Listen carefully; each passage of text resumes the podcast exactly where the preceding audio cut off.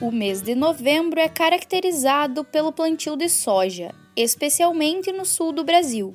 No entanto, devido ao fenômeno Laninha, as chuvas diminuíram, fato que tem prejudicado o andamento do plantio e o desenvolvimento da cultura em algumas áreas produtoras da oleaginosa. O episódio desta semana do quadro Além da Apuração integra os conteúdos elaborados para a revista Novo Rural. Soja, o valor está no detalhe. É a matéria de capa de novembro a dezembro. Nesta matéria, você encontrará dicas de especialistas de como aprimorar o manejo de pragas e doenças nesta etapa de desenvolvimento das lavouras. Por mais que é o clima que vai determinar os rumos dessa temporada, é preciso estar em alerta. A meteorologista Maria Clara Sasaki, da SOMAR Meteorologia, esclarece algumas questões climáticas desse período.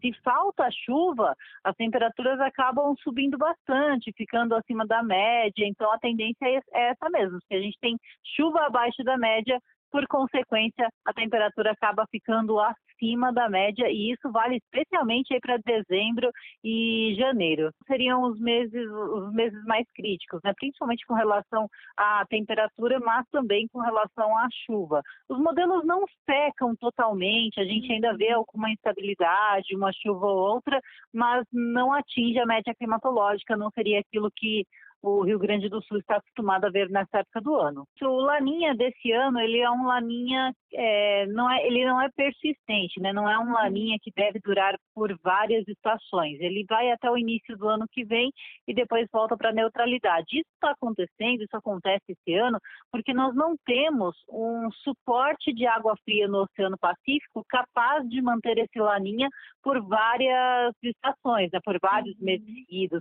A água que vem surgindo, a água que está no, no, em profundidade no Oceano Pacífico, ela não está resfriada o suficiente para manter a condição de laninha. Então, por isso que os modelos estão indicando esse laninha de curta duração, aí que seria até pelo menos é, janeiro fevereiro, né?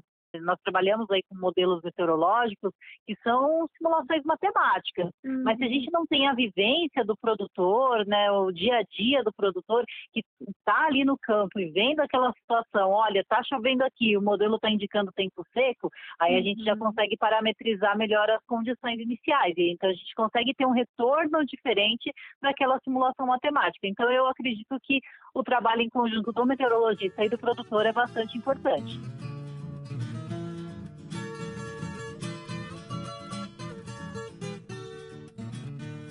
Na Radiografia Agropecuária Gaúcha 2020, Palmeira das Missões está entre os maiores produtores de grãos do Rio Grande do Sul. No ranking, o município aparece com uma alta produtividade, não apenas na produção de soja, mas também na de milho e trigo. Por este motivo, conversamos com seu Hamilton Jardim, que é presidente do Sindicato Rural de Palmeira das Missões.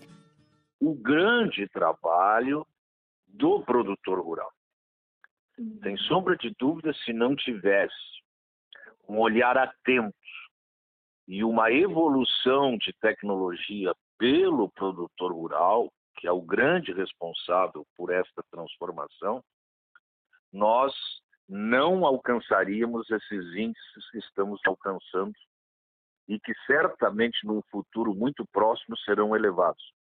O produtor palmeirense e regional por excelência eu digo regional porque Palmeira passou a ser uma referência da região e do próprio estado, ele tem um olhar muito atento para dentro da propriedade. Uhum. Ele usa equipamentos de ponta, ele usa tecnologia de ponta, ele está sempre muito atento à, à técnica, investindo inclusive em assistência técnica.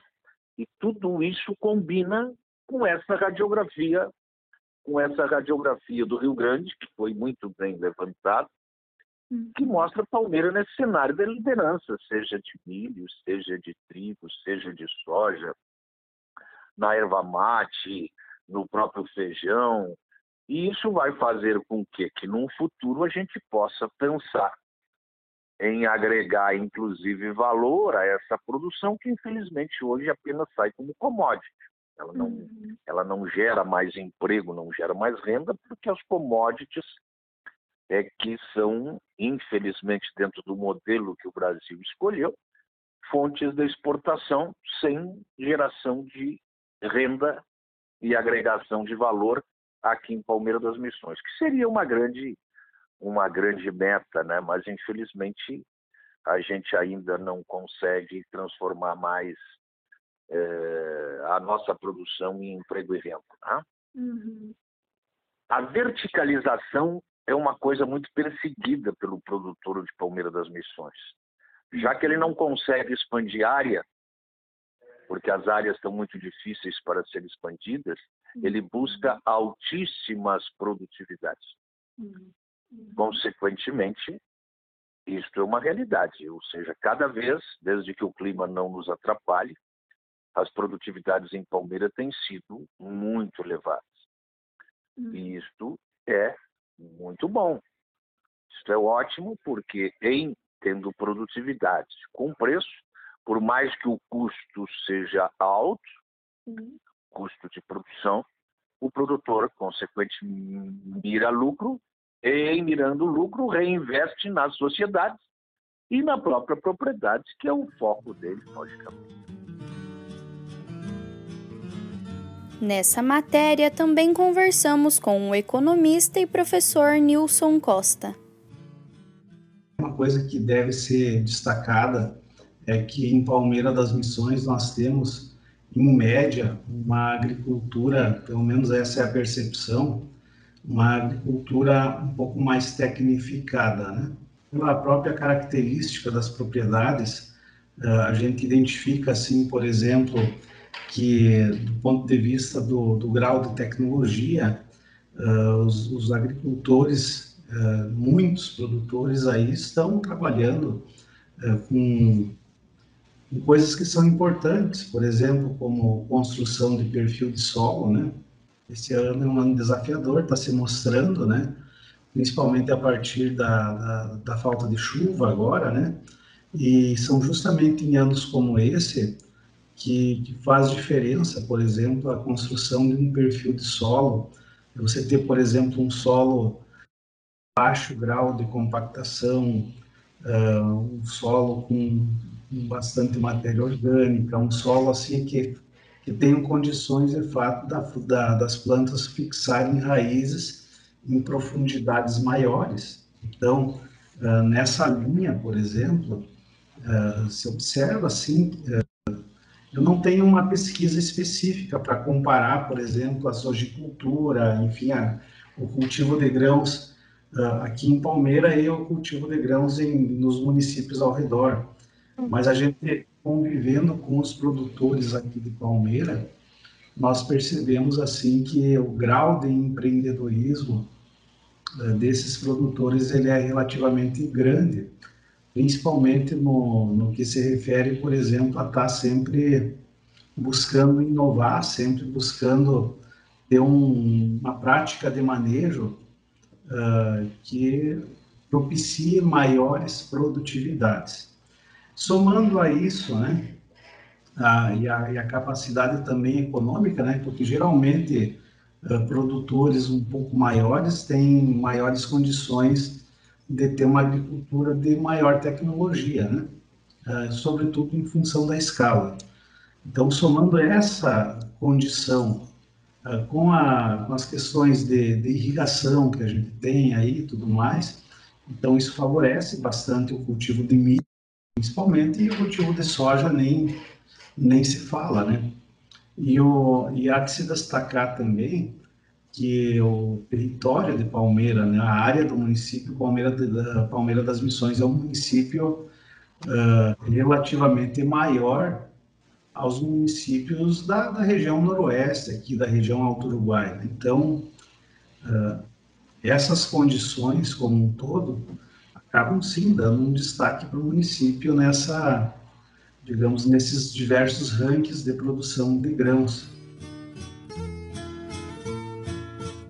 Frigorífico Paranaense trabalha desde agosto na retomada dos trabalhos da unidade pertencente à Adele Foods em Frederico Westphalen. O objetivo é que, passado o período de aluguel de cinco anos, a marca paranaense possa adquirir a planta industrial. O diretor-presidente do Frigorífico Paranaense, detentor da marca Palmale, o seu Ivo Dalla Costa, fala sobre o potencial suinícola do norte gaúcho e relata alguns desafios da atividade. A expectativa era que nós em 60 dias nós estávamos produzindo, mas infelizmente por falta, problema aí da, da de, de, material, não, não conseguimos, é, não conseguimos a, a, a, almejar o prazo de 60, de 60 dias. Mas dentro dos 90 vai acontecer. Já estamos agora já iniciando os treinamentos com o pessoal. Nós estamos trazendo matéria-prima da nossa unidade de Palmas para fazer o treinamento aqui. E estamos com uma grande expectativa da aprovação do nosso projeto agora para o dia 28 e nós iniciarmos as atividades do abate no dia 3 de novembro, pretendendo agora inicialmente mil suínos dia. E o projeto, a, a, as instalações já estão sendo preparadas para dois mil suínos. O Palmaria está vindo para Frederico com uma, uma, uma, grande expectativa.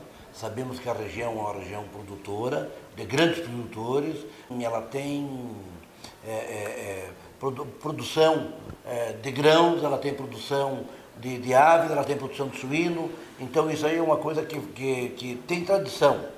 Na verdade, isso aqui.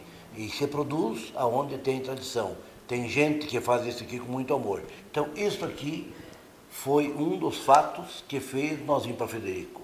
E claro, nós estamos aqui hoje numa unidade arrendada, mas claramente que a, a pretensão, a vontade nossa, e sabemos isso vai depender muito do nosso mundo comercial, que estamos vivendo um momento agora delicadíssimo, um movimento de, de muita especulação em todas as áreas, e o que eu quero dizer para os nossos produtores, nós temos que ter muita cautela para não fazer loucura mas pode ter certeza, a Palmali é uma empresa familiar, administrada pelo pai e seus filhos, mas estamos com garra, uma empresa que tem, ela, ela tem vontade de crescer. A Palmali nasceu em 1987, com uma parceria com o Frigoréder em São Paulo, e tivemos uns altos e baixos, como todo mundo teve, mas sempre uma coisa bem clara. Sempre foi uma família, foi uma empresa familiar, e agora eu tenho cinco filhos, tenho onze netos e tenho dois filhos que foram partir para a carreira solo, mas estão, fazem parte da, da, da família, fazem parte da indústria. Quando falamos em inovação tecnológica, percebemos que no Rio Grande do Sul o setor agro é forte e inovador. A Secretaria de Inovação, Ciência e Tecnologia do Estado desenvolveu o programa Inova, que tem o objetivo de fomentar o desenvolvimento de inovações tecnológicas no agronegócio e na saúde. Os gestores de inovação que são responsáveis por dinamizar o programa, Cleverson Paulo Signor e Bárbara Fritzen, conversaram conosco e explicaram. O programa Inova é, é um programa da Secretaria é, de Inovação, Ciência e Tecnologia do Estado do Rio Grande do Sul, é, e, ele tem o objetivo de, de, colocar o nosso estado até 2030 num cenário de, de destaque mundial aí em termos de inovação, né? numa estratégia de especialização inteligente, ou seja, esse desenvolvimento local. Né? Então, por isso, é, é, dentro do programa foi dividido o Rio Grande em oito regiões e nós aqui estamos atuando na, na, na, região da produção em norte. Já, já, tem, já tem um ano, né? Então, já, algumas etapas já aconteceram. Então, a, secretaria é, estruturou e ele tem um, um, uma organização em cima da chamada quádrupla hélice, ou seja, ele foi construído com a participação da sociedade civil, é, do poder público e das empresas é, e da academia, né? Então, as, as universidades também, enfim.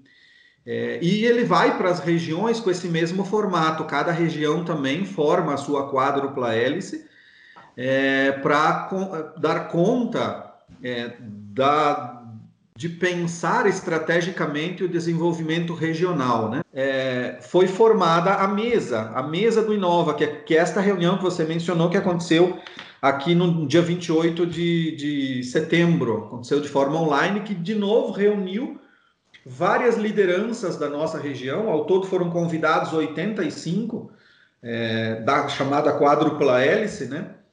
Da, de diversos municípios da nossa região, depois a gente pode até comentar isso. E essa mesa é uma instância deliberativa. Então, que, que, qual a responsabilidade dessa mesa do Inova?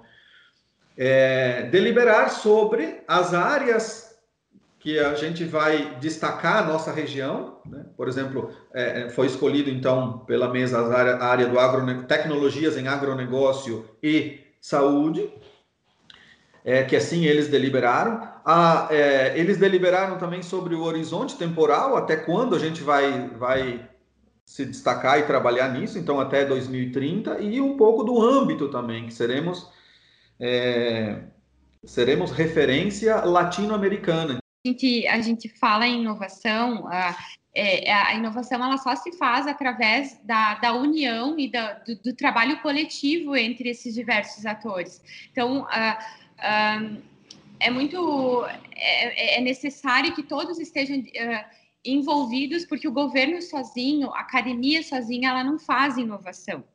Então, a empresa sozinha é capaz de fazer, mas o governo, a academia e a sociedade civil sozinha, ela não consegue. Então, é, é necessário que, que esses atores estejam trabalhando de, de, em forma sinérgica para que isso possa ocorrer a metodologia do projeto ela surgiu através de um benchmarking uh, de diversos outros projetos que estão ocorrendo no mundo em inovação. Então, a partir dessa metodologia, a ideia é que se fizesse um diagnóstico, um mapeamento do ecossistema de inovação local da, nossa, da região estabelecida e, a partir desse mapeamento, identificar quais eram os indicadores, quais eram os fatores que mais se sobressaíam dentro da nossa região, ou as lacunas, né? Enfim, os pontos fortes, os pontos fracos, quais eram as oportunidades que, que, que se identificava dentro disso.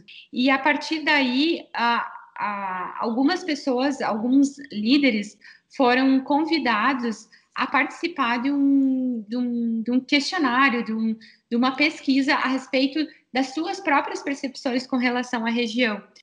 A partir daí, foram identificados identificadas as principais potencialidades para que, durante a reunião da mesa, fosse votado e, e houvesse essa, essa seleção das principais especializações inteligentes.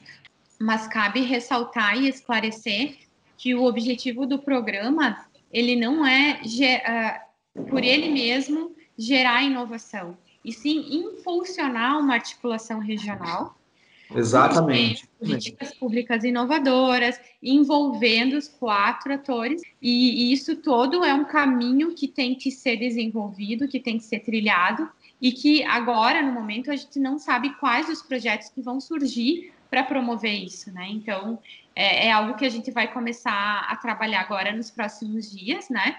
Para que a gente possa propor alguma coisa, alguns projetos à mesa e que a mesa também possa trazer algumas ideias para que a gente possa começar a trabalhar nesse sentido.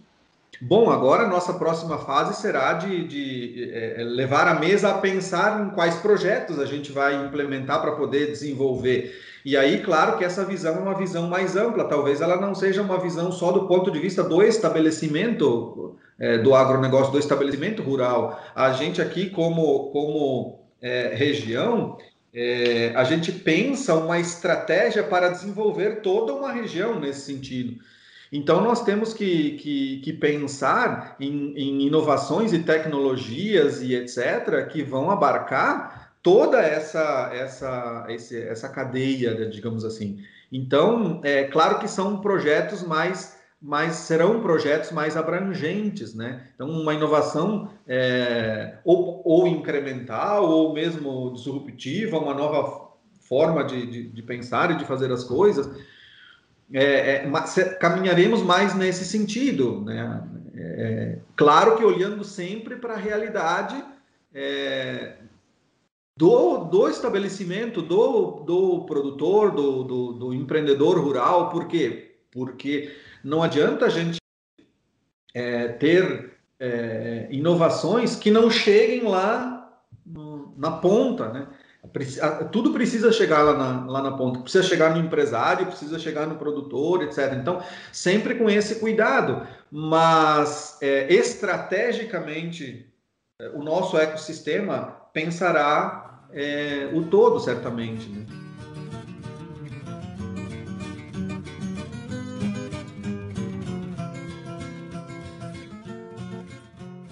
Na edição de novembro e dezembro da revista Novo Rural, a extensionista rural Luciene Duzo, da Emater Gaúcha, fala sobre as samambaias.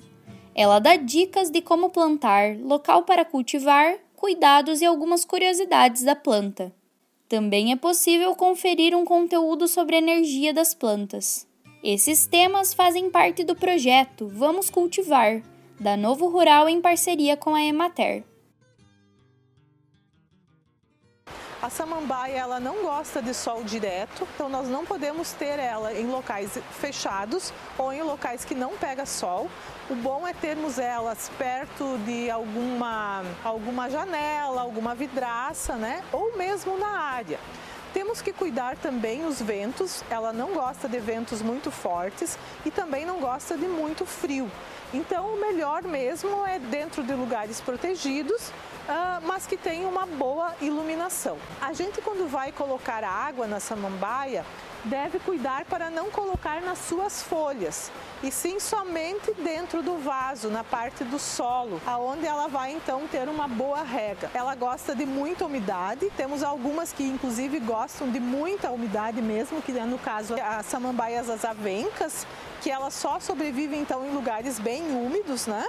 Ah, então, para a questão de água, nós temos que dar no inverno em menor quantidade, ah, duas vezes ou até uma vez por semana. Mas no verão, temos que colocar mais água, então abusar nas regas, duas, três vezes por semana em, lugar, em épocas que está muito quente, né, que o calor está excessivo. Nós temos que ter alguns cuidados uh, na questão da, do manejo dela, né, não mexer muito, não bater muito nas folhas, né, uh, para que ela tenha sempre um colorido bonito, adubar uma vez aí a cada mês, né, com uma adubação orgânica de preferência, né, um, um composto ou algum outro tipo de adubo, para que elas estejam sempre bonitas, viçosas e a forma de nós mantermos ela é sempre cortar as folhas secas, dar uma, uma olhada, né, uma, sempre estar tá cuidando e manejando ela de uma forma que ela esteja sempre bonita e vigorosa. E como energia para os ambientes, elas trazem essa questão da segurança, termos assim uma estabilidade, né? Tanto estabilidade emocional, muitos dizem que as samambaias também elas atraem dinheiro, né? Isso eu não posso falar, mas ela tem essa questão da estabilidade, porque é uma planta antiga, uma planta de raiz, uma planta, né, que já faz muito tempo que está na humanidade.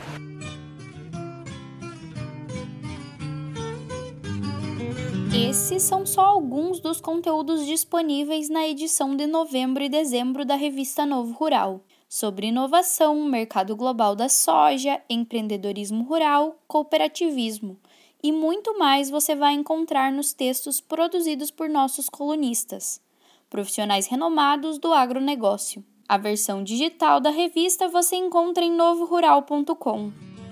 Nos acompanhe também nas redes sociais este foi mais um episódio do quadro Além da Apuração da Novo Rural. Apresentação, produção e edição: Tayane Borges.